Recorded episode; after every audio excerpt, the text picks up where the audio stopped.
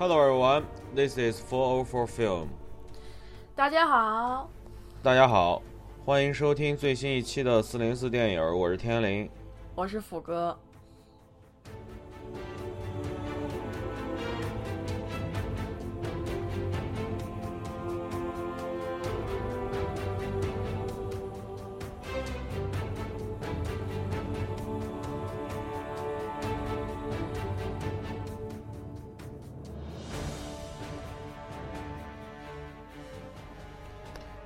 行，那我就把我今个剩下的除了资料馆以外的其他的院线电影，我该跟大家分享一下吧。呃，首先第一部是《杀破狼贪狼》。嗯，这部电影是由香港导演叶伟信来进行指导的。呃，叶伟信导演比较出名的作品是，他是《叶问一》和《叶问三》的，呃，他是他是《叶问三》的导演，然后他还是，呃，他是哦，他是《叶问一》和《叶问三》的导演，然后他还是，呃，《杀破狼二》的制片人，就是他也是《西游记之大闹天宫》的艺术指导。呃，然后这部电影的主演包括古天乐。包括吴越也是咱们大陆的一个相对来说比较有名的一个动作演员，然后包括林家栋，然后还有一个美国的，好像是一个 UFC 吗？还是什么的一个一个演一个一个一个运动员，原来用叫克里斯考林斯，然后还有几个演员比较主要的是叫卢慧光，也是一个香港老演员，然后包括之前在杀破狼系列中也有出现的托尼贾这个泰国人，然后包括在。湄公河行动中出现过的这个泰国演员叫维塔亚潘斯林加姆，然后还有陈汉娜、蔡洁、郑雪儿这些演员。然后这部电影的呃监制有郑宝瑞，就是那个大闹天宫的作者。然后这部片还是要说一下，他的动作指导是洪金宝。呃，对，然后这部电影目前在国内的票房，截止今天是四点九七亿元。还是一个可以的票房。这部片，这部导演，这部电影主要讲的一个故事，就是讲的是古天乐饰演的是一个香港警察，然后他得知女儿在泰国旅行的时候突然失联了，然后就决定亲自到泰国去寻找女儿的下落。然后期间获得了当地警方的协助，然后这个吴越饰演的这个人就是当地泰国的警方。然后在追查过程中呢，古天乐一行人却遭遇了黑帮的对抗。而且身陷险境，然后这个里面他就慢慢的接近了和他女儿相关的这样一个一个真相，这样一个大概是这样一个故事。嗯，这部电影我觉得是我近期看到的国产的，就是就是华语的动作片中最好的一部。首先从剧情上来讲，我觉得它没有落入俗套，就是。因为如果如果把这个剧情说出来，我觉得就就就这个剧透就太明显了。这个片儿不能太多剧透的，呃，但是这部电影我觉得就是说它最后的那个剧情，我觉得它基本上还是保持了它的一个独立性，没有落入到我们之前觉得一些商业动作片的一些呃一些一些一些俗套里面，所以我觉得这一点是不是是是是不错的。然后其次就是在演员的表演上。呃，古天乐，我觉得是献上了我很长时间没有见到他的好表演了，尤其是他在，呃，我记得有一段就是他在有一段中他的那个，我靠，那个脸部的抽搐，就是我后来自己想试一下，我后来发现那个脸部抽搐真的太难了，真的是我觉得需要非常精准的这个面部肌肉的这个把控制能力，你才能把这种抽搐表现出来。古天乐这部戏真的演得非常非常好。然后林家栋就不说了，林家栋就是还是依然献上了他，呃，对于一个一个反派人物的一个比较精准的一个表演。然后吴越，我觉得是这一部戏中比较出彩的一个人，就首先他的造型上是有点那种。有种有点那种不修边幅的这样一个警察形象，但是在因为吴越在之前给我们的角色就一直没有给他一个作为一个国内的一个动作明星吧，动作演员吧，一直没有一个太清晰的定位，而且也感觉他一直属于一种不温不火。虽然他的武打其实是没问题，因为他也是那个好像也是反正是武术学校，反正是专业武术运动员出身，所以说他在专业上这块武术专业这块是没有问题的。但是他在表演这块好像一直没有给我们一个太多的一个惊喜。但是在这部戏里面，我觉得也是拜导演和编剧所赐吧，给他这个角色有很多的层次。首先在警察这个层次上，然后其次他作为一个丈夫，甚至作为一个孩子的父亲。作为一个女婿，是反正在在他的这个不同的人物定位上，我觉得在这种层次感上，你能感觉到他表演的一些变化的，包括他和古天乐之间这样有一种双雄性质的这样一个一个感觉上，包括这个里面，我觉得各个层面上，我觉得都还是表现的不错的。所以从这一点上来说，我觉得这部戏最大的亮点就是吴越的表演，我觉得这个是一个特别值得说的点。然后还有一个，我觉得还有其他的就是，我觉得动作就是。因为我们之前看了，就是呃，我觉得可能咱们在一起很相当长一段时间中看了很多，就是我们那种所谓的非传统武打，就是我们中国动作武打戏中的非传统武打戏，比如说像，比如说像像师傅这种，就是呃。动作走的很简单，就是几下就能解决问题这种。然后包括像，其实现在慢慢的很多武打中加入了很多搏击的自由搏击的这个东西在里面。然后自由搏击中呢，它就会有很多，呃，实在很更加招招入拳，但是很多那种花式的，或者说是很多那种招式的这样的打法。然后我觉得这部作品其实让我看这个动作片，我感觉有点那种。他这部中的洪金宝的动作设计，我觉得它是一个结合，就是说它既把动作的写实性拍出来了，然后但是它还是结合了，我觉得当年有一些他当年那个港他做动作演员的时候那个时期的港片时代的一些动作特点，也在这部片里面，我觉得我觉得洪金宝是把它给设进去了，所以说我觉得从。从这个角度上来说，我觉得确实动作设计这个事儿啊，我觉得确实可能是要风格多样化一点才好。就是我记得之前好像说过，是我记得好像是波米吧还是谁吧，在那个他的节目上说说，其实日本那边的动作就是太简单了，然后他特别日本他就特别想学中国当年黄飞鸿、徐克那种满天飞，然后特别花里胡哨那种。然后但是呢，我们就是花里胡哨看多了，然后一直到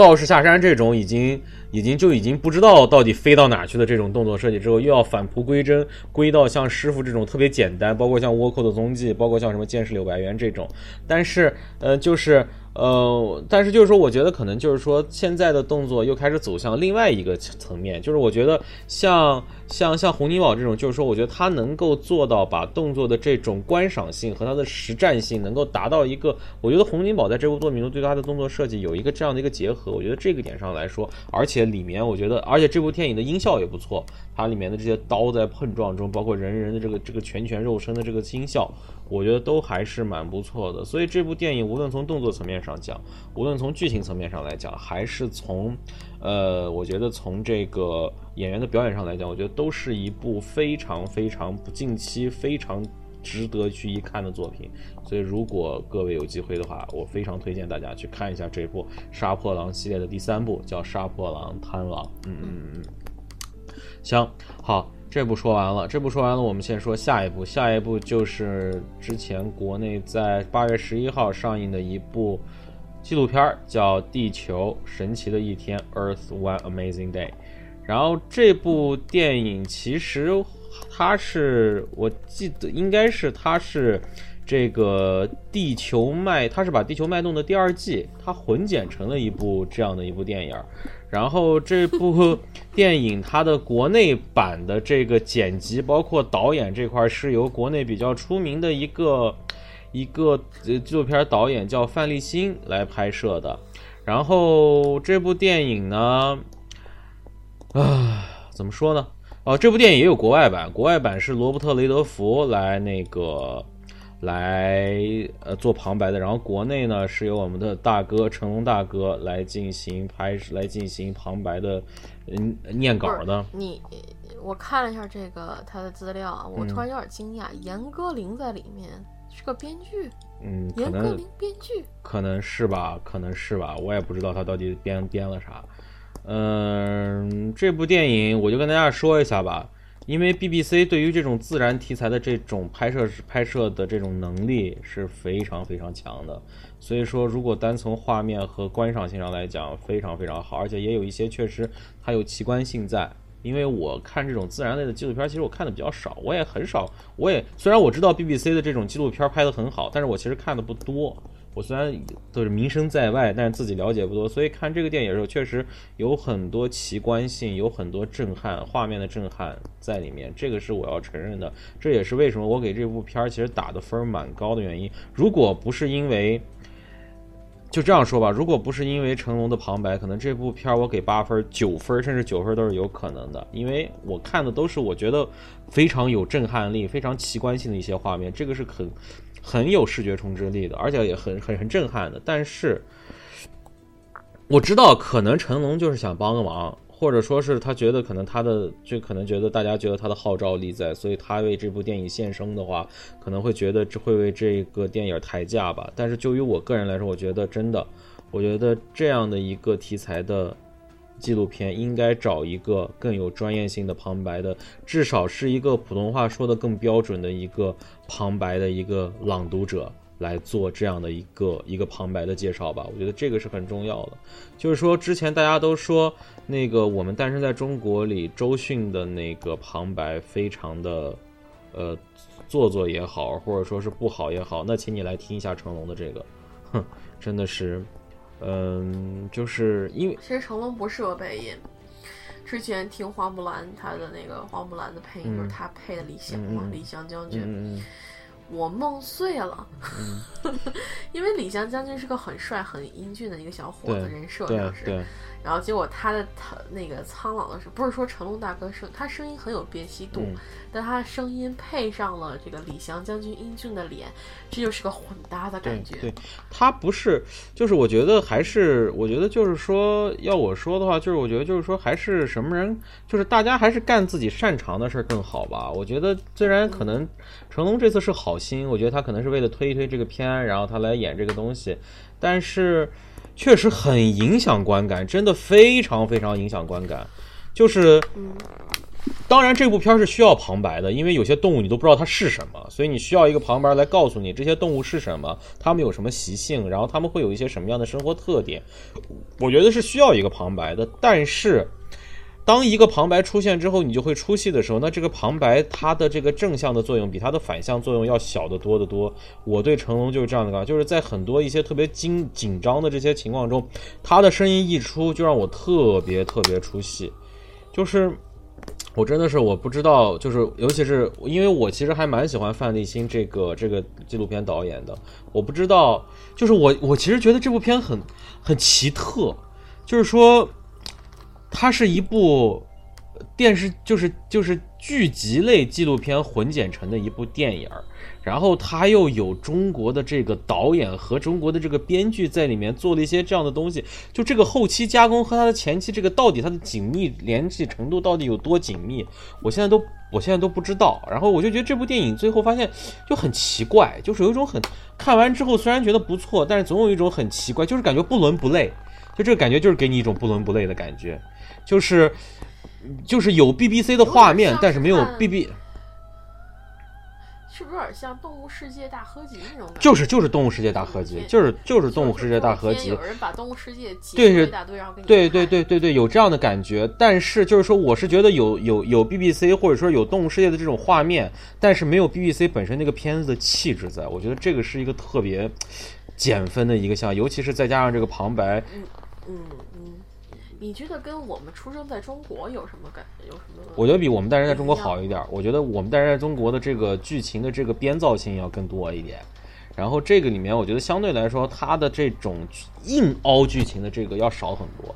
所以说，我觉得这个，但是，呃，我觉得周迅的旁白比成龙好。呃，就是他们俩属于。呃，次次比次吧，就是说，如果这俩人比的话，周迅还是要更好，因为毕竟周迅的普通话是标准的嘛，这一点上来说也是很重要的。如果成龙配个粤语，我觉得可能可能会更好一点。但是成龙他配的是国语，就是你会感觉到他的国语虽然在香港演员中算是还可以的，但是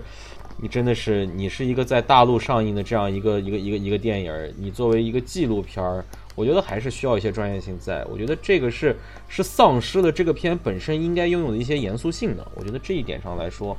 呃，是是有问题的。所以从这个角度上，我这一点我是给大大减分的。所以这部片的优点有再多，但是我觉得这一点就真的是一哎呀，说这样的话可能有点过，但是真的是一颗老鼠屎，一一只耗子害了一锅汤，我真的有这样的感觉。嗯嗯，好，嗯。行，这部电影说完了，我再说下一部。因为马我是马布里之前做过一个做过一个小小短小短小短小短节目，所以我我马布里这个电影我就在这不说了。然后还有两部就是在院线的新片儿，一部就是呃之前也算是一部话题作品吧，就是这个《二十二》，就是讲这个慰安妇的这个作品。对，另外加一句啊，《二十二》北美地区九月八号上映啊，尤其一定要。去看一下这个，嗯嗯，我肯定是要去看的。然后二十二二十二这部作品，其实大家都知道是讲国内的慰安妇的。然后其实再多的，我觉得就是，呃，这部片对我的一个感觉，大致的信息我就不说了，因为这部片我觉得这些旁白信息都没有太多重要，我只是讲讲赶一下我对这部片的一个观感。首先就是，我觉得这部片确实它拍的很真实，而且它并不是，我觉得这部片最重要的一个特点是，它其实没有去刻意的煽情，或者说是怎么着，然后它其实还是把这些，呃，曾经做过慰安妇的这些老奶奶的他们的这个生活展现在我面前了，而中间加入了一些对这些人的采访，然后慢慢的，然后给他们一些，就是让从这些他们的语言中能够感觉到当年他们受到的这些痛苦，或者受到这些屈辱。然后我从内容上来讲，给我最大感觉就是，第一点，其实我们对于这些事情的记录其实是有点晚了，因为确实剩下的人不多了。然后第二点就是。就是每就是你能感觉到，就是说，因为有很多人，但是每个人由于自己本身天生的性格是不同的，所以每个人在面对这种创伤的时候，由于性格的不同，他在未来几十年的生活中，他面对和处理这件悲剧的方式是不同的。我们在这几这么多这些老奶奶的身上看到了完全不同的人物性格，为他们的这些在面对他们遭遇中最后形成的不同的结果。这个我觉得是这部片可能比较有比较有意思，或者说比较有价值。值的一个点，然后我觉得就是说到底，二十二其实还是每一个活生生的人的故事，他不是去卖苦，他也不是去卖痛苦，他只是告诉你们这些人目前还有这些人活着，而这些人活着的方式是这样的，他只是把这件事情告诉你了。我也看到了，嗯，一些观点吧，就是说什么包括什么残忍呀，包括什么这些什么什么，我记得那天有一个说法叫什么叫道德。就什么镜头的不道德，我记得说看到一个这样的说法，我不知道，就是可能是我的专业性不够，或者说我的涉猎尚浅吧，我不知道这个镜头的不道德这个词儿是怎么来的，就是我实在是我我是无法参透，可能他们有这种专业性的看法吧。我我这么跟你说吧，嗯，每个人的道德标尺都是不一样的，有些事情有些人他觉得可以拍可以放出来，大部分人的道德标尺没有。很那么厉害到，我就觉得这个事情是不能拍、不能记录下来，嗯嗯，或者说是觉得是可耻的。比如说一个之前有一个很有名的，是我忘了鸡汤故事还是真实发生了，就是说一个美国的摄影师，他拍了一个小女孩被鹰啄食的照片，嗯，还是被狼啄食的，反正每次看版本都不一样。然后后来他把这个照片他他得了奖了，说他是这个这个是非常真实震撼的。但是呢，很多人都批判他说你为什么不去救那小女孩，而是冷漠在一旁拍下，就是按下扳快快门。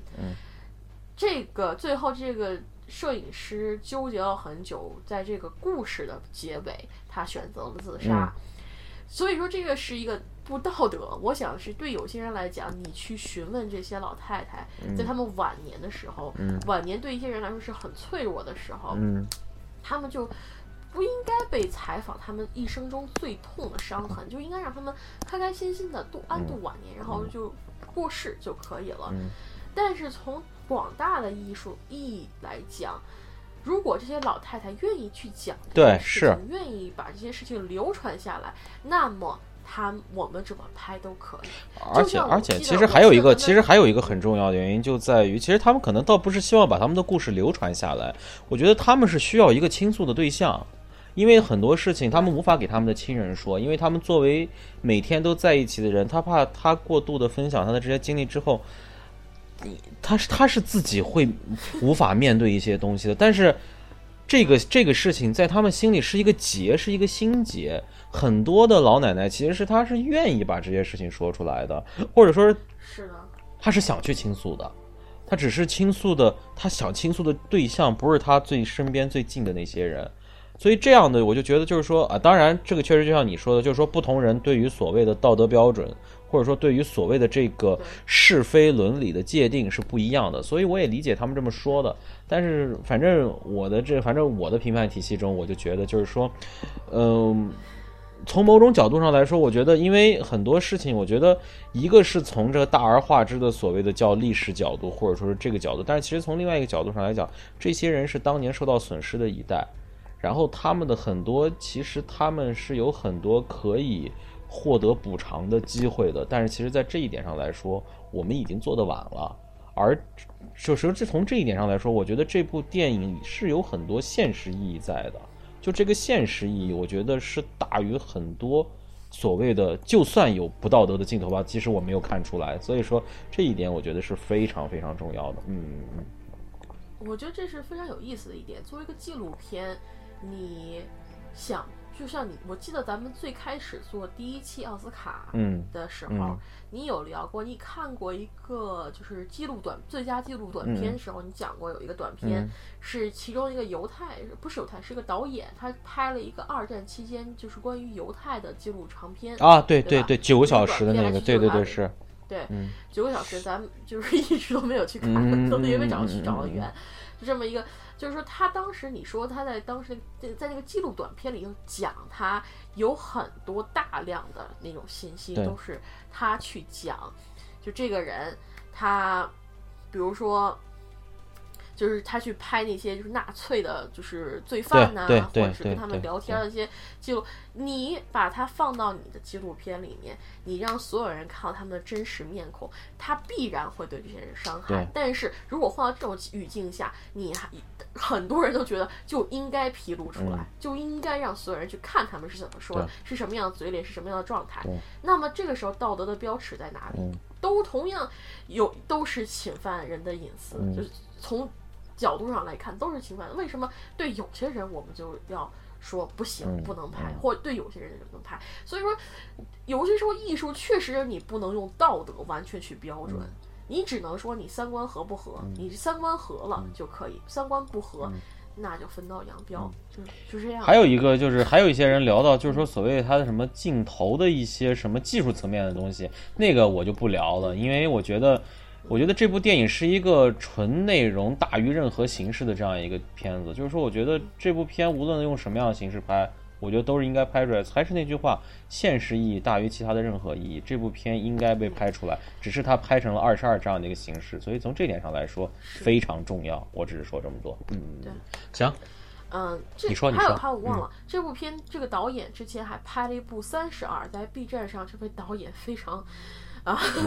也不知道怎么说，他把这部片的资源已经上传到 B 站，也算是授权于 B 站的正版片。你们有兴趣可以去看一部《三十二》。三十二讲的是其中一位慰安妇和他日本儿子的生存现状，当时的生生生存现状。嗯，这部片反正 B 站有，可以去看。我还没有看这部片子，嗯，所以我就不评价了。好，行，好行，然后然后我剩然后我我把我把就记住。我把记住九月八号要上映。我把 我把最后这部我把最后这部我在院线看的这部电影说完吧，然后就是破局。嗯，然后这部电影的破局的这部导演是一部是一个台湾导演叫连奕奇，之他今年还有另外一部电影上映，就是那个欧阳娜娜演的叫《蜜果》，这片我也没去看。然后完蛋了。嗯，然后。他之前是，就是他是个台湾导演，然后这部电影的卡斯其实蛮强的，包括两大男主角郭富城和王千源，然后女一号就是女的这个花瓶陪衬吧，就是刘涛，然后这部电影还有几个，还有像于凯磊、冯佳怡、郑恺，这都算是。国内的于凯磊，这于矮磊，于矮磊不是于凯磊啊，是于矮磊。于矮磊这个演员是，其实，在很多电影中，我们都看到他是一个国内的这个电影的黄金，也算是黄金男配角之一了。就是说，很多电影他是一个实力派的一个电影演员。然后，包括像冯佳怡、郑恺这种，也是在国内的电视剧中，也是经常会看到这些人的。所以，这部电影还是有很多熟脸儿。嗯，这部电影，这部电影它主要讲的就是郭富城演的这个叫高建祥的这个警官，他他母亲去世，然后但他，呃，但他他因为疑似受贿被要求配合调查取证，然后在这个奔丧的路上呢，他又意外的把人给撞死了，然后他就通过了，他又通过利用他母亲去世的这个丧事，然后来毁尸灭迹。然后，当他觉得他生活回到了正轨之后，却没想到，其实他之前他在那个奔丧路上撞死的那个人是一个通缉犯。然后这个故事又因为这个又开始了。然后大概，然后王千源在这个时候呢，又出现在他的这个这个第二个故事中。然后大概就是这样一个剧情在里面。然后这部电影我给了五点四分，就是不及格的一个分数。然后这部电影就是我不对啊，你的豆瓣上写是五点五啊，五点五是吧？哦，是吗？那就是反正反正我呃，那可以，反正就这个分儿吧，就是反正就这个分儿，呃，然后我在时我因为我看的时光网，时光网上我写的五点四，然后我觉得可能导演应该是看吴先生看了好多遍，就是我是吴先生看了好多遍，然后所以对王千源的那个反派表演可能是深入深入他心吧，但是他想，而且他想在这部电影里面加个码，就是说他想再给他加戏。然后他这个就是王千源演的这个反派角色性格呢，就是，就是就是他特别，就是这种，就是说，就他对他对那个郭富城说话，一直就是说，呃，怎么我给你我给你学一下，就是说，你把他撞死了，你觉得我会放过你吗？就一直是这样的，公公你好，就一直是这样的语调，就是就是一直是这样的语调，然后说话也是。哎，别走，兄弟，怎么怎么，就一直是这种，就特别细。哦，你这就就就你这语气让我想起来了，大爷 别走啊，就是这儿妞多的就那种就那种叫 over dramatic，就是 over dramatic 的感觉太强烈了。就是说，我觉得其实对于一个电影中的这个反派，因为反派其实，在很多这种警匪类或者这种就是就这种这种类电类型的电影中，是一个出彩儿的点。但是我们要一定要一定要弄清楚，就是反派角色的这种，尤其是反派角色的这种变态性格的把握，本身就是一件非常难和非常微妙的事情。如果拿捏不好的话，就很可能从变态就变成神经病了。就是真是这样的，就是说这一部里面，我不怀疑，我我我我不就王千源的表演，我觉得他本身这个演员的演技是没有问题的，但是导演给他的这种表演的这种方式和手法，我觉得真是太有问题了。就真的是王千源那个角色，就让你感觉我操，这傻逼，我靠，真他妈真像就特别欠揍的表情，你知道吗？就是。就这种感觉，就是特别感觉像，就是校园门口经常站了一个那种，就那那个那个那个那个特别特别仗势欺人，然后你特别想上去弄弄他，就那种就这种人，不是那种你感觉你会感觉到害怕的这样一个反派，就这种就特别讨厌。但是其实他又想塑造成一个他是一个无所不能，然后我是一个一直把郭富城掌控在手里的这样一个反派角色，就是这样一个感觉他没有做出。而且还有一点，这是第一点，第二点就是影片它是一个想走动作惊险路线的一个片儿。包括悬疑在里面，但其实这里面有很多喜剧的成分，尤其是我之前跟你说了，郭富城他妈不是在办丧事儿嘛，然后他不是撞死了一个人嘛，然后完了以后，他就把这个人想就通过想通过他妈这个丧事儿把这个人解决了，就这么个事儿，嗯，然后这里面就出现了很多很多笑料，然后你就会觉得他整个的这一段笑料跟整个这部电影的这个节奏就很不搭。然后包括之后，他在感觉到王千源对他的威胁之后，他的这个非常紧张的一些桥段之后，又会有一些特别不着调的喜剧在里面。然后包括到最后的结局，其实都有很多特别节奏不对的笑料放在了这个电影里面。有些确实还挺搞笑的，包括其实他在处理这个尸体的这一段，其实当时看的时候我也笑了。但是当你整体看完和这个片的整体，他想表达的一种基调，其实就是一个很……其实我就跟这部比的话，就咱们就别比那些最好的作品，咱就比去年的那个《火锅英雄》。《火锅英雄》其实也是一部喜剧和动作，包括这种犯罪这糅合在一起的这样一部电影。《火锅英雄》的这个笑料和整个的这个杂糅，就要比《破局》要好得多得多得多。这一点上来说，我就觉得破局真的是这个杂糅，这不是杂糅，这就真是瞎鸡巴胡加。我跟你讲，真的是。真的是非常非常棒，我真是看的是很很，我不知道为什么郭富城和王千源这两个影帝级的演员看到这个剧本，可能是给钱给的够吧，然后就来来演这样一个这样一个电影，所以我真的觉得是，反正这部电影我是非常非常不喜欢，不推荐大家去看。嗯嗯嗯嗯。嗯，我觉得可能是因为那个。郭富城和王千源都需要放松一下，平时演的都太紧绷了，咱们需要神经病一下，需要傻逼一下。同时还有人拿钱给你演，你想过没有？有人拿钱让你装疯卖傻。但是这部电影里，你就感觉到其实都演的还挺努力的，你知道吗？就是说，就是都还就是这个钱，哎呀，反正 说不上，就是感觉这两个人物就没有立起来。这个人设实在是太有意思了，就是反正这部电影就真的觉得是。挺傻逼的，嗯嗯嗯嗯一句话，傻逼电影。行，那个好，它这个其实有韩国原版，对，是是有一个韩国原版的，对的。韩国原版，嗯，但是没看，我是不爱看韩国电影，所以哎，怎么怎么地。好了，然后下一部电影嘞，你还要我我你先说吧，我最后呢，我最后再把三部那个那个什么资料馆说一下，我就结束，你来说吧，我歇会儿。我这二十部电影，我说到哪辈子去了？我。我就快速的把挑几部片儿说吧，一个是《龙的诞生》，这片儿《龙之诞生》啊，它第一次上映是去年的多伦多电影节，然后我连我是没没看，因为多伦多电影节一共三百部电影，我也不可能全部都捋一遍啊，所以说这一共是，然后这个片子就沉默了将近一年，在今年的二零一七年八月二十五号才在北美上映。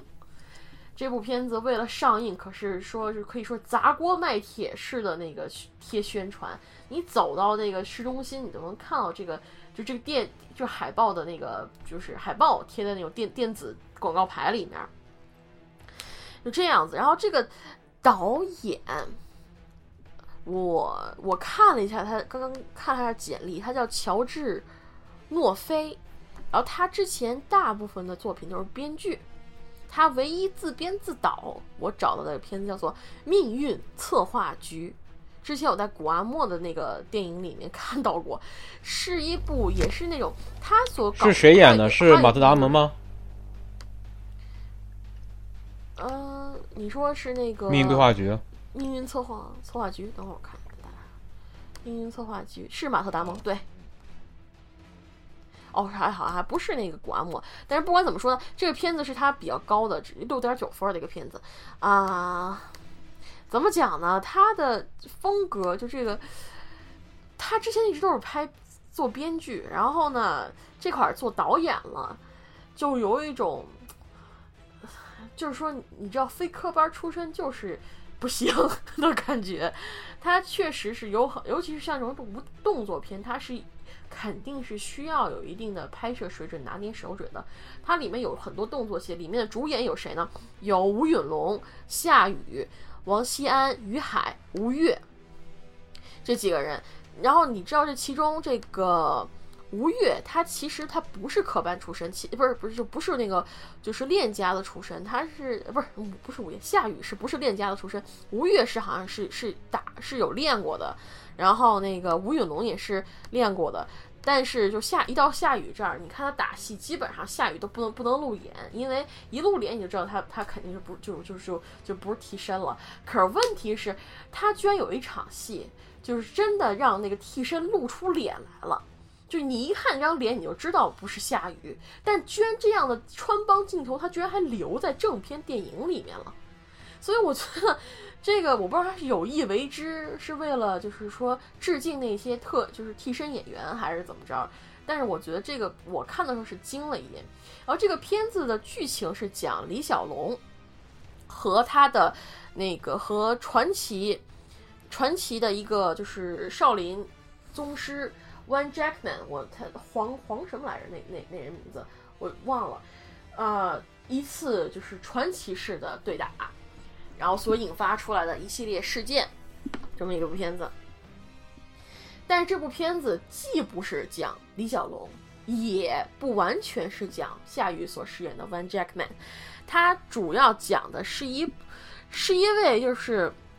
就是连那个就是主演前五都算不进去的比利·马格努森，一个外国男孩的爱情故事。所以你可想而知，这个片子就是说评价不好，或者说不是，就是需要强烈宣传的原因在哪儿了？因为你想，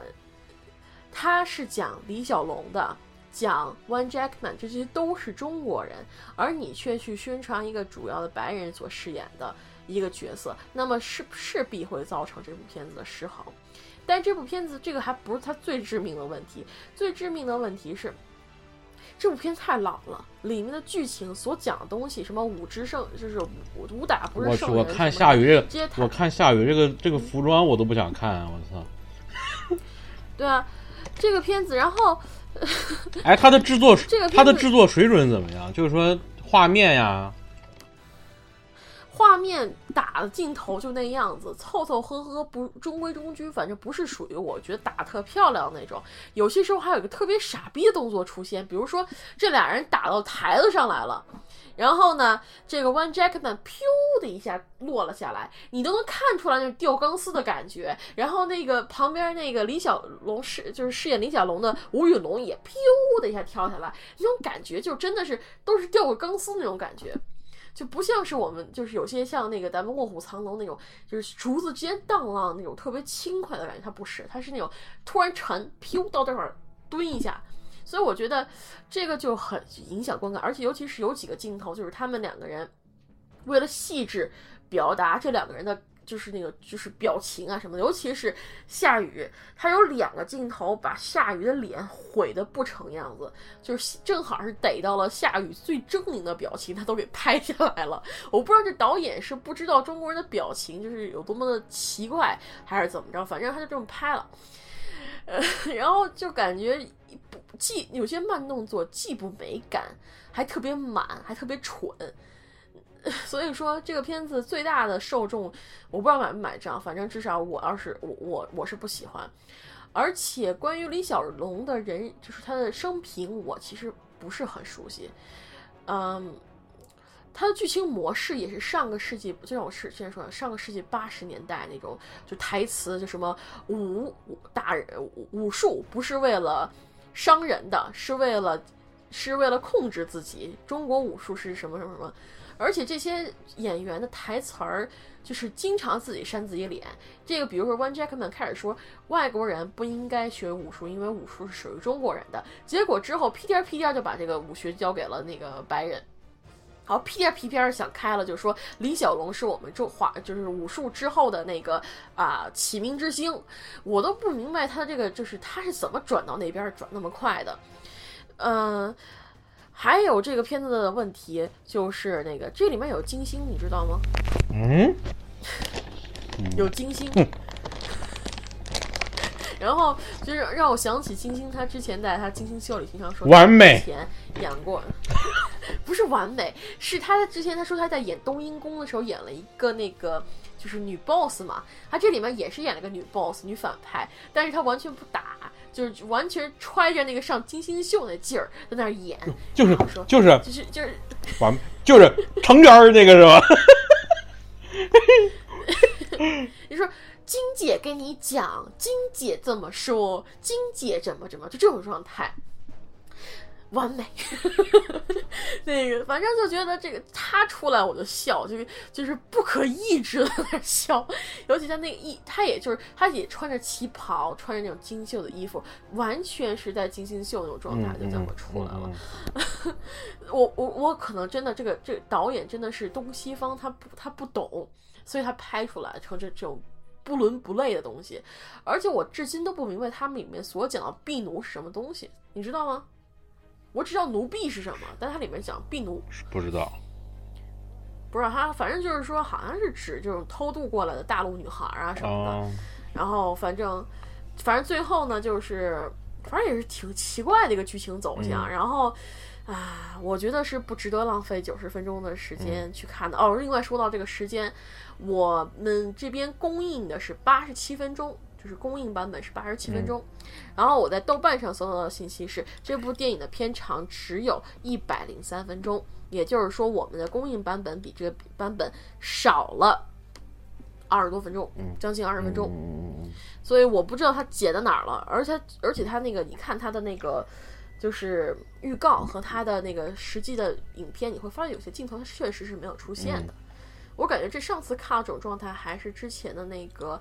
Rogue One》就《侠盗一号》有这个问题，之后就没有了。哦，另外要再说一下，这群外国人真的不懂中国人审美。他之前有几张海报，就是李小龙的海，就李小龙的脸嘛。他贴那个海报是什么样？就是就跟八两金一样，你知道吗？那人脸。那李小龙都跟八两金一样，你说这 我我反正是不懂他们这些人宣传是怎么样，所以这片票房也不是特别如意。然后据说中国财团就是什么麒麟影业还是什么投了一大笔钱进去，现在这钱能不能挠回来不知道，能不能卖给中国不知道。唉，就这样吧，一坨玩意儿。嗯，然后之后我再推荐。一个电影叫《好时光》，好时光是也是属于这次圣丹斯还是呃哦戛纳电影节的一个，就是说小小爆款吧。就是他的导演是本弗呃弗萨福迪约书亚萨福迪是一对兄弟啊，然后那个主演有罗伯特帕丁森，也就是。五方的牛之前演《暮光之城》男主的，就是说那个脱掉衣服，然后说太阳在太阳底下我会发光那位哥们儿。然后还有本·弗雷迪也是导演之一，泰利尔·维伯斯特、詹妮弗·杰森·李。啊，这不就是那个巴克特·阿巴森？詹妮弗·杰森·类不就是那个八个人里那个女的吗？啊，对对对。啊，我都没认出她来，说实话，我都没认出来。她在里面演了一个挺有意思，觉得这个片子是属于一个犯罪，是一个犯罪题材的电影。然后讲的是那个，就是一对兄弟，帕丁森饰演的是这个里面的哥哥，然后导演本弗。萨夫迪他饰演的是弟弟，然后这两个人，他们两个人是抢劫。他弟弟是一个其实是有就是听力障碍的一个孩人，他们为了筹钱，就带着弟弟走，就去抢劫抢银行。结果呢中招了，弟弟被抓，然后这个哥哥就为了想把弟弟救出来，然后做出了一系列事情，在一个晚上里面各种的反转，各种的搞，有点喜剧，就是就是有点喜剧性的那种翻转，最后呢把自己给栽进去了的那个故事。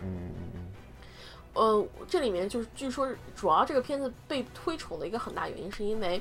就是罗伯特·帕丁森他的演技据说在里面炸裂了。然后我特地去看了他，我觉得罗伯特·帕丁森他不是没有演技的一个人，真的不是个没有演技的人。他除了长得脸有点那个五方的牛以外，真的黑他也不是什么特别特别就是值得黑的这么一个人，挺乖的。这几年一直也没有什么特别就是冒头，也没有特别多的绯闻。啊，除了之前跟小 K 尴尬了几年以外，基本上他是属于一个就是比较低调的一个人。呃，这部戏确实给他了一个就是就是全面发挥的 方法。他在里面就演了一个混混嘛，一个无恶不作的混混。嗯，看。他演的挺不错的，而且这部片我觉得成功有一半就是靠他的演技。确实像他们说的，这个这个他的演技确实是撑起了这半部戏。而这个剧本呢，我我觉得是比较老套的，而且，但是他几次反转玩的都挺有意思，就是几次事件升级，他一就像有犯任何犯罪剧，它有一个不断的事件升级、升级、升级、升级，到最后砰这么一个。崩塌的一个倾向，它里面有几次升级是非常有意思的，呃，观感就除了结局以外，各个各项观感都非常不错，嗯，所以如果对这种题材有喜好的，可以去看一下。OK，好。啊，然后之后，之后那个我就。再说，就是我还看了什么《疯狂修道院》、圣丹斯的爆款，然后那个 Party Party Cake Cash 也是那个圣丹斯爆爆款，然后那个有一个纽约唯一活着的男孩，这个这个这个卡斯比较厉害，凯金贝金塞尔，然后克雷西克门门斯、杰夫布里斯布里吉斯、卡勒姆纳特特纳。啊皮尔斯布鲁斯南，然后这么几个主演。这个片子其实是个非常狗血的电电影，除了那个格调小清新以外，基本上就是一个非常非常狗血的一个狗血剧本。你看过看过《美国吐槽君》，看过那个就是知音的观众，如果喜欢这类的话，可以去看一下这一部。可以，它有各种的狗血升级。这首先是。预告里面，他告诉你是这个男孩睡了自己老爸的情妇，但其实背地里他有各种的一波三折的故事在里面，啊，挺狗血的。然后，但是呢，他他他包装非常的小清新、小文艺，就这个男孩是一个富二代嘛，然后就是一个愤青富二代的设定，所以带着一点文艺青年的调调，但是讲了一个如此之狗血的故事，我也不知道该怎么说了。有兴趣可以看一下，Patty Cake 啊，Patty Cake 这个是一个就是 Hip Hop 的那个故事，喜欢那个中国有嘻哈，有兴趣的可以去看一下这个，这个是美国有嘻哈，嗯，疯狂修道院其实这个就属于一个喜剧片儿，讲也是讲中世纪的，但是它那个因为可能资金各种原因，它没有拍出来那种中世纪的感觉。啊，这里面还有就是那个戴夫·克弗兰科弗兰科的弟弟还是哥哥，弗兰兰的哥弟弟吧，应该是，反正就是也是个屎尿屁喜剧，啊，有那个就是想看一下那个，反正把宗教啊什么的黑的黑他一塌糊涂，呃，好不好笑我不知道，反正我看挺尴尬的。然后还有一个同样也是，就这部里面有一个演员叫啊奥布瑞。普扎啊，普拉扎这个女是个女演员吧？这个女的之前演了一大堆屎尿屁，然后她的著名就是她的三白眼，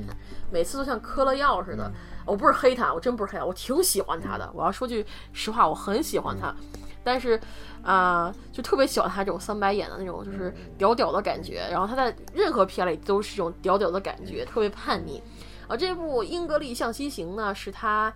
演的一部，就是说。有点像是讽，想是讽刺那个，就是现在当代的网网红界，但实际讲那个神经病的故事。你知不知道前段时间杨坤不是有个私生饭的故事吗？就是那一个女的，不是现在还在略有耳闻，但是没具体了解过。就是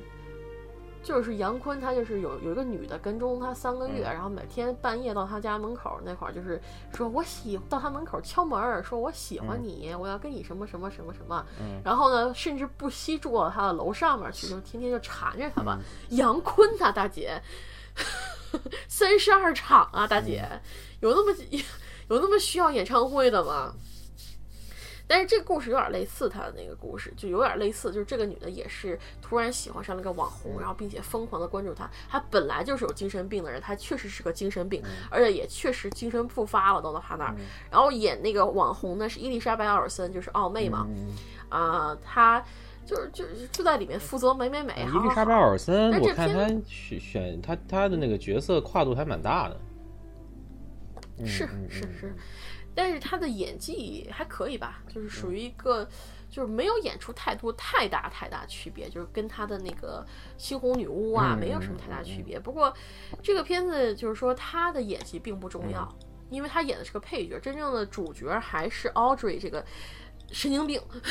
啊就是神经病，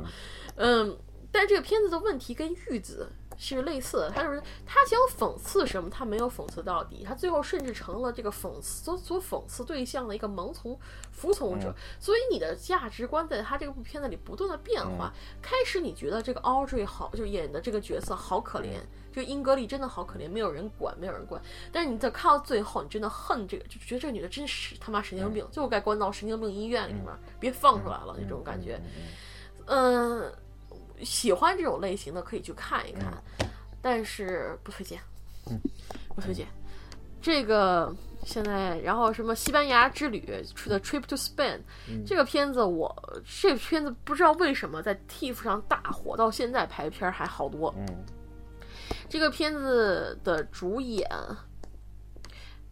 是啊，斯蒂夫库根、罗伯特布莱顿。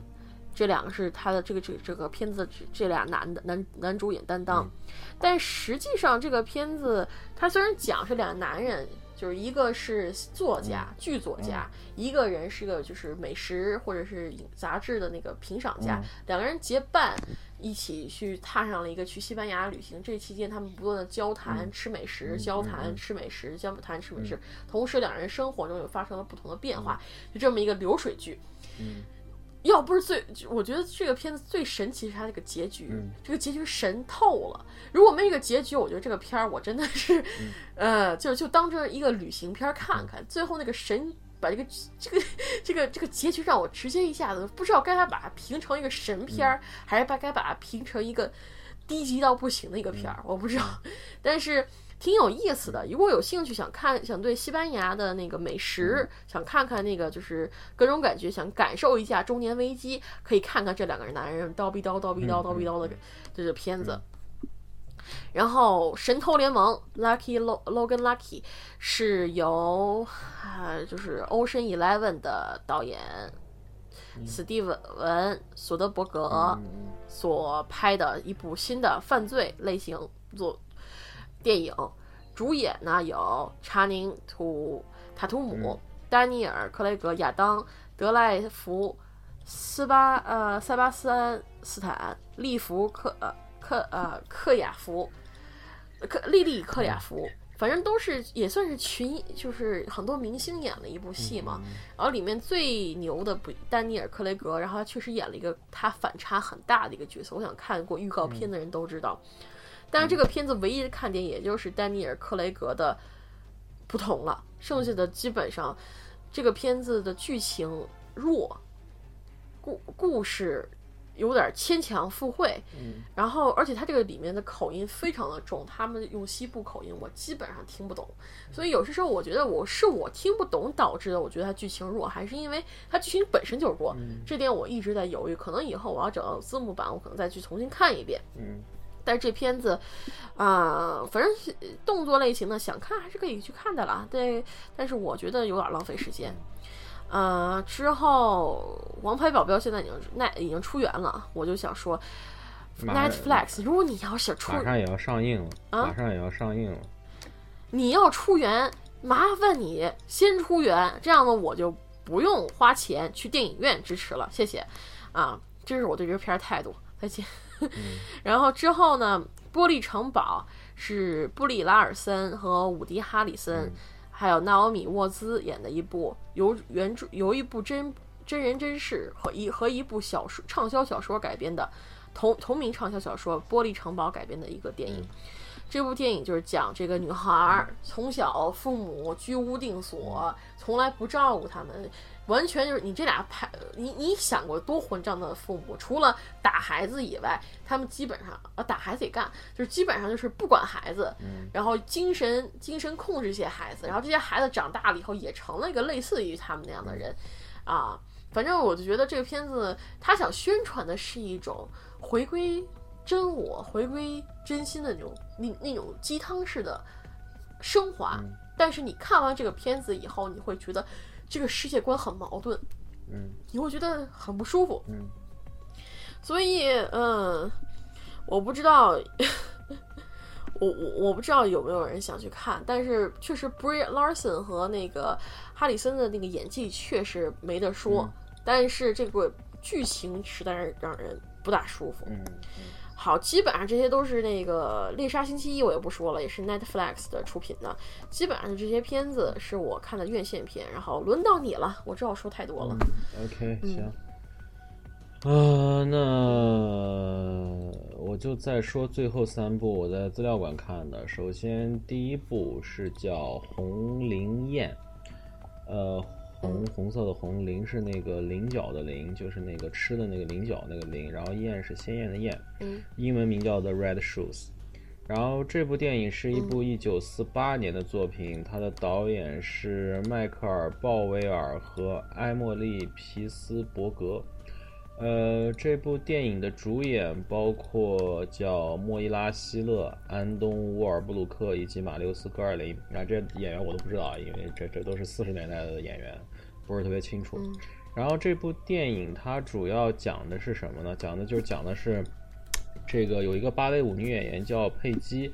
呃，她是她是跟那个乐队的指挥一个乐一个乐一个音乐一个年轻的音乐家叫克拉斯特相爱了，但是呢，呃，但是呢，他又被就是他他是要继续挣扎在一个必有有有一个有强烈占有欲的一个音乐家和一个所谓的所谓的排斥爱情的一个呃舞舞芭蕾舞剧的一个制作人之间，然后呢。然后呢，这部电影中就是讲，其实这部电影就是他把芭蕾舞和整个这个人物和两个男人之间的这个故事给结合在一起的这样一个一个故事。呃，然后这部电影，我觉得，呃，我觉得这部电影首先从叙事上来说，我觉得它是一个，呃，挺挺挺挺工整的一个剧本，就是说两他跟两个人，这个女演员跟两个人物之间的关系。包括每一个人物他的成长，包括整个以及到最后的结局，我觉得它整个的剧情是在一个特别工整的一个剧，而且挺严丝合缝的。就是说，它其实，嗯，有很多有很多就是不同的这个，就是说它是有很多那种怎么说，就是说。嗯，就是说他在不同场景下人物的不同经历，然后他把所有经历放在了一起，然后揽出了一条时间线，然后让这个时间线往前走。这一点上，我觉得他这个剧本其实是做的蛮不错的。呃，然后我觉得，而且还有一点就是，我觉得这部片必须要大说特说，而且就是，呃，就是因为红灵燕、红舞鞋这个，这是一个，这应这是一个是安徒生是什么？反正是一个童话故事还是一个什么？反正是有原著的。然后这他的故事讲的什么？就是说一个芭蕾舞演员，然后完了以后，一个一个特别喜欢芭蕾舞的女孩，然后他在一个商店里，在一个小店里看到了一双红舞鞋，然后他觉得这双红舞鞋很啊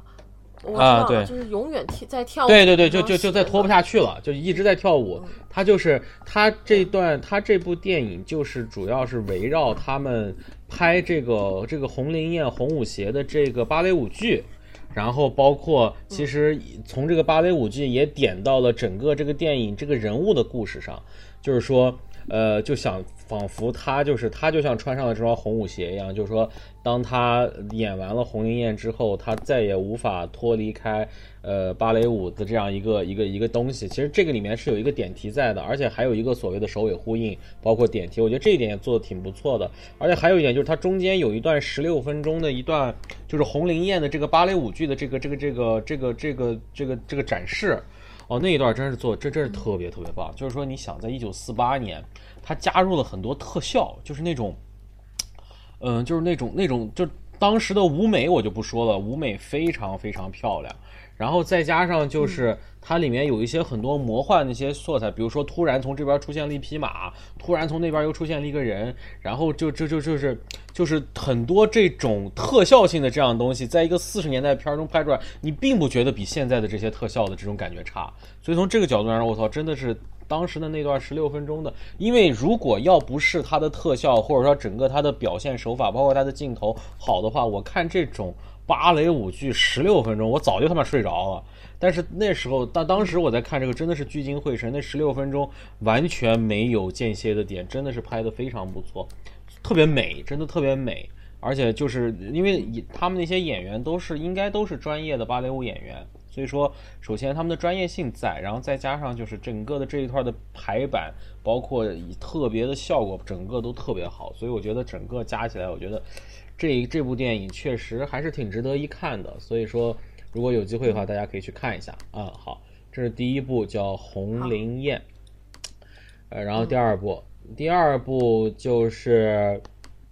也是一部老片了，是咱们国内的一部老片。是我觉得是可能中国在这个浪漫喜剧类电影上的一个一个早期的一个探索吧，就是一九三七年由明星影片公司来进行制作的，叫《马路天使》这个片儿，可能大家很多人都知道。然后这部电影的男一号是中国的，可能算是中国的第一电影明星吧，就是赵丹。然后女一号也是中国的著名电影演著名电影表演艺术家周璇女士，然后包括这部电影中还有一个我知道的演员就是魏鹤林，魏鹤林之前在我看过的那个《祝福》就是那个鲁迅的那个片儿里面，他也出演了，也是算是一个也是表演人民表演艺术家级的一个一个演员，然后。然后《马路天使》这部电影呢，其实讲的故事其实是一个，就是他讲的是故事就发生在一九三五年的上海，然后呃，他是那个呃赵丹演了一个鼓手，然后小陈儿，然后他就是看上了一个这个周璇演了个歌姬歌妓。然后完了以后，大概是两个人看，就是他看上了这个周璇演的这个角色，然后俩人就相爱了。相爱了之后呢，但是这个这个周璇的这个老鸨呀，这个保姆呀，就从中作梗。然后包括这个里面也掺也也有其他的一条，就是魏鹤龄和另外一个女的一条感情线在里面的穿插。然后大概就是讲了这么一个这么一个故事，算是一个爱情，就是一个还是一个爱情故，呃，不算是浪漫爱，不是浪漫喜剧哦，是浪漫爱情故事，不是浪漫喜剧。这刚可能我可能说的有点有点不不是特别不是特别准确。嗯，这部电影我就想说两点给我印象深刻的一个点就是说，这部电影它不是默片，它是一个有有台词的片，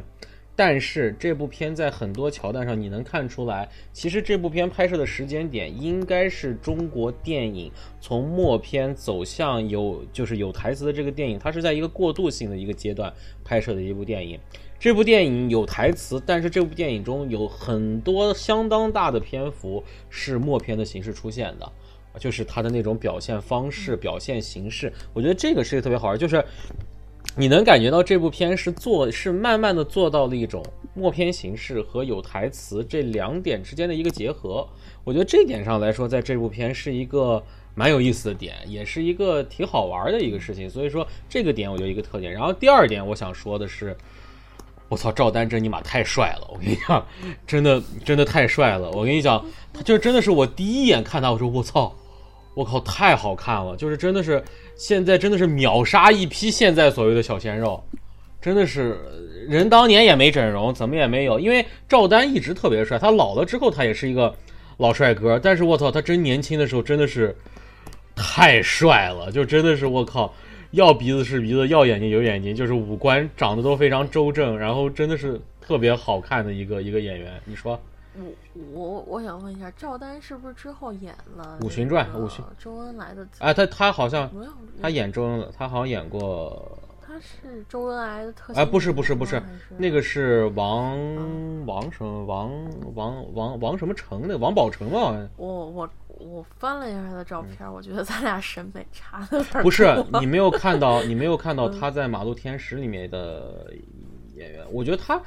他的我他在《马路天》里面真的特别特别帅，而且而且赵丹我我不知道你的审美是什么样啊，反正赵丹在我这儿确实是一个是是一个帅哥，就是说，而且也不是我一个人的观点。那你像我问我我问我父母，包括那个年代，他们知道就是他们看赵丹电影长大的那些人，那赵丹在他们心目中，那你妈就是梁朝伟、刘德华，我跟你讲，那就是那样一个一个级别的人。你要这么对可以，他他其实就是一看就是演技派。他也是，他不是说长，他当时也是偶像派，他真的是偶像派，他当时真的是偶像派。至少他在《马路天使》时候，我操，真的是，反正是第一眼我看，因为我知道赵丹长什么样，他老了之后长得是一个有点像慈祥老人的这样一个感觉，就说他是长得属于五官端正，然后是这样一个人，然后但是他在那个《马路天使》里面就感觉是一个小帅哥，就有点奶油小生那个感觉，就这个反差是一个特别。特别特别特别强烈的，而这个奶油小生呢，又，反正我是感觉真的是，我靠，真的是，比至少我个人觉得比现在我们所谓的那些小鲜肉，那是长得要周正不少的，这个是我的一个观点。然后《马路天使》这部作品呢，其实你说，呃，就是说，因为对于像这样上古时代的电影吧，你确实。我们在看的时候需要调整一下自己的整个这个评判标准，然后当时它也确实存在，因为我们在我们现在这个时代看当时的电影，在很多情况下会出现一些，比如说影片的感染力不足呀，然后包括这些东西。但是我觉得这部电影首先它结合了爱情，第二点其实它是把上海整个当时大上海的那个花花世界里面生活在那个时代的最底层人物的这个刻画，它还是做到了。就是包括他用了一些黑色幽默的方式来表达小人物生活的这种苦涩、这种心酸。我觉得他还是表现了很多这些东西。我觉得这个是还是蛮有蛮蛮不错的一个一个一个东西。所以说，我觉得大家如果有机会，还是可以去看一下我们当年这些老作品。就是说，他们虽然可能现在看起来，可能在时代上我们会感觉到有点冲，有点有点无法无法接受他们的一些表达方式。但是当你真正看进去之后，你会发现它里面表现的很多东西是我们现在缺失的。所以从这个角度上来讲，我觉得这部电影是值得去一看的一部电影，也是这部电影也是也是那个什么，也是算是中国电影的一个里程碑式的一个电影吧。嗯嗯嗯嗯，行好，好说完了，我再说最后一部电影。这部电影应该很多人其实看过，因为这部电影当时很有名，就是叫《那山那人那狗》。嗯嗯。这部电影的导演是霍建起，霍建起，霍建起当年也是一也是一个非常非常不错的导演，当年拍过《生活秀》，拍过《暖》，然后拍过拍过像《情人节》，呃，然后包括他最近他是那个东北偏北，就是说去就是一四年还算好像还算被有些人觉得还可以的一部悬疑作品，所以霍建起这个导演最近他。霍建起还要说，就是他是我们国家去年选送奥斯卡的电影《大唐玄奘》的导演，嗯，你这一提，这瞬间就然后 然后这部这部导演的呃这这部作品的主角是一个是滕如俊，这是一个老演员，然后年轻的演员中男男主角是刘烨，刘烨，然后还有一个比较持重的角色是。陈好演了一个侗侗族的姑娘，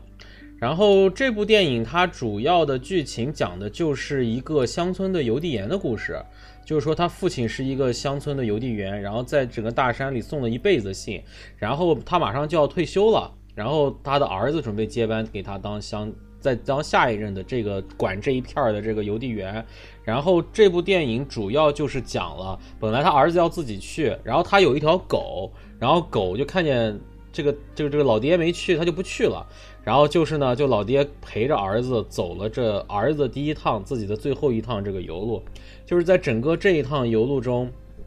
它其实有点公路电影的性质在里面，因为它有不同的站、不同的这个点。但是整个这一路，我觉得可能它在这个电影中最重要一点是一个是父子感情的一个升华，就是父亲更了解儿，因为。你知道这种乡游员就是在路上走，他没有任何交通工具，所以一走出去可能好好长时间。然后关键原来的油路跟现在还不一样，所以说他可能就是说一出去三四个月，一出去三四个月，所以父亲和儿子之间的这种感情的交流是有缺失的。所以从这个点上来说，这一次共行，我觉得就是在这部电影中表达，就是说一个是儿子和父亲之间感情的一种重新沟通和重新交流，甚至是重新建立，这是第一点。第二点就是。好，孩子本身对邮递员的这个工作又有了一种新的认识，因为确实，这个孩子其实你能看出来，在这个电影中可以看出，这孩子也是一个有很多想法，然后也想出去看一看的这样一个角色。其实从其实他接邮递员这个工作，从某种角度上是有一点不能说逼不得已吧，但是可能是一个无奈的选择。所以说，但是从这一趟录下来之后，可能孩子对这样一个工作也有一个重新认识，这是第二点。第三点还有一个，我觉得这部片中还拍出来，就是说其实。呃，这个父亲就是这个滕如俊还是滕俊如这个这个老演员，这个演员演的这个角色，呃，滕如俊。然后就是，其实他走完了自己的最后一趟游路，其实就像是走完了自己之前的一生一样。就是在整个这一路的桥段上，在很多时间节点，甚至是地理节点上，他会有一些闪回。电影中会有一些闪回，闪回到之前，比如说。他跟孩子的母亲，他跟刘烨的母亲是怎么认识的？包括跟他孩子一些事情，在整个这部电影中，我觉得，我觉得这三点结合特别，一个是人物关系的升华，一个是地理节点和时间节点上每在他的每一站碰到了不同的故事，碰到了不同的人，这个就是公路电影的，这是一个公路电影的一个典型特点。然后第三点就是孩子对于这个，对于这个。或者是对于这个对于自己未来要从事的一个事情的一个认识上的一个更深刻，再加上父亲走了一路，就像走了自己的一生，所以这个整个这一条，我觉得整个叙事非常流畅，非常连贯，非常打动人。而且这部电影还有一个就是他。他这部电影中，因为他他加入了很多手持手持摄影，然后包括有很多就是拍脚步走在一个一个石台阶石板台阶的这样一个镜头，每一次这个我觉得。它是有很多镜头语言在的，所以说这个我觉得也是这部电影在很多在摄影上其实是有些有些想法的，而且包括其实因为它是在山村里面，在大山里面，所以景也非常美。所以这部电影无论从视觉上来讲，还是从感情的渲染上来讲，还是从剧情的流畅性来讲，都是一部非常非常不错的作品。这部电影也是我看啊，也是当年应该是获过奖，但是我现在可能。好像那个老就是，呃，滕如俊他最后拿了金鸡还是百花的？就反正因为那个时代金鸡百花还是有点。有点那个什么的，还是有含金量的，而且就是说，而且这部片还拿了什么日本电影二零零二年日本电影学院奖的最佳外语片提名。他应该不止拿了这一个奖，他应该那这个片儿，因为我之前就知道这个片儿，我父我父母那时候就说过这部片儿，但是我一直没有机会看。这次正好是电影资料馆，然后看了这个片儿，我就说，哎，正好去买张票看一看。那场也是座无虚席。可见这部片儿其实，在在电影爱好者中还是有有有挺强的这个口碑的。所以说，从这个角度来讲，这部片我非常非常推荐大家看。就是传统叙事，但在这个叙事中，你能感觉到，就是所有东西都是一脉相承、自然而然的表露，这种感觉是特别特别好的。嗯嗯嗯，行，好，我说完了。嗯，好的，行，我再补几部我刚才没看说的，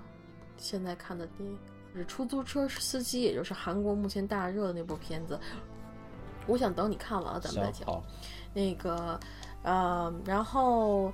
有几部难以忽视的真相，就是那个那个片子真的不推荐看，政治意味太强了。第一部我没看过，他拿过奥斯卡最佳纪录片嘛。但我想第二部他就完全变成了一个政治角宣传片，嗯。如果有喜欢看这套的就看我我我反正觉得它已经丧失了作为一个算就是纪录片的意义了，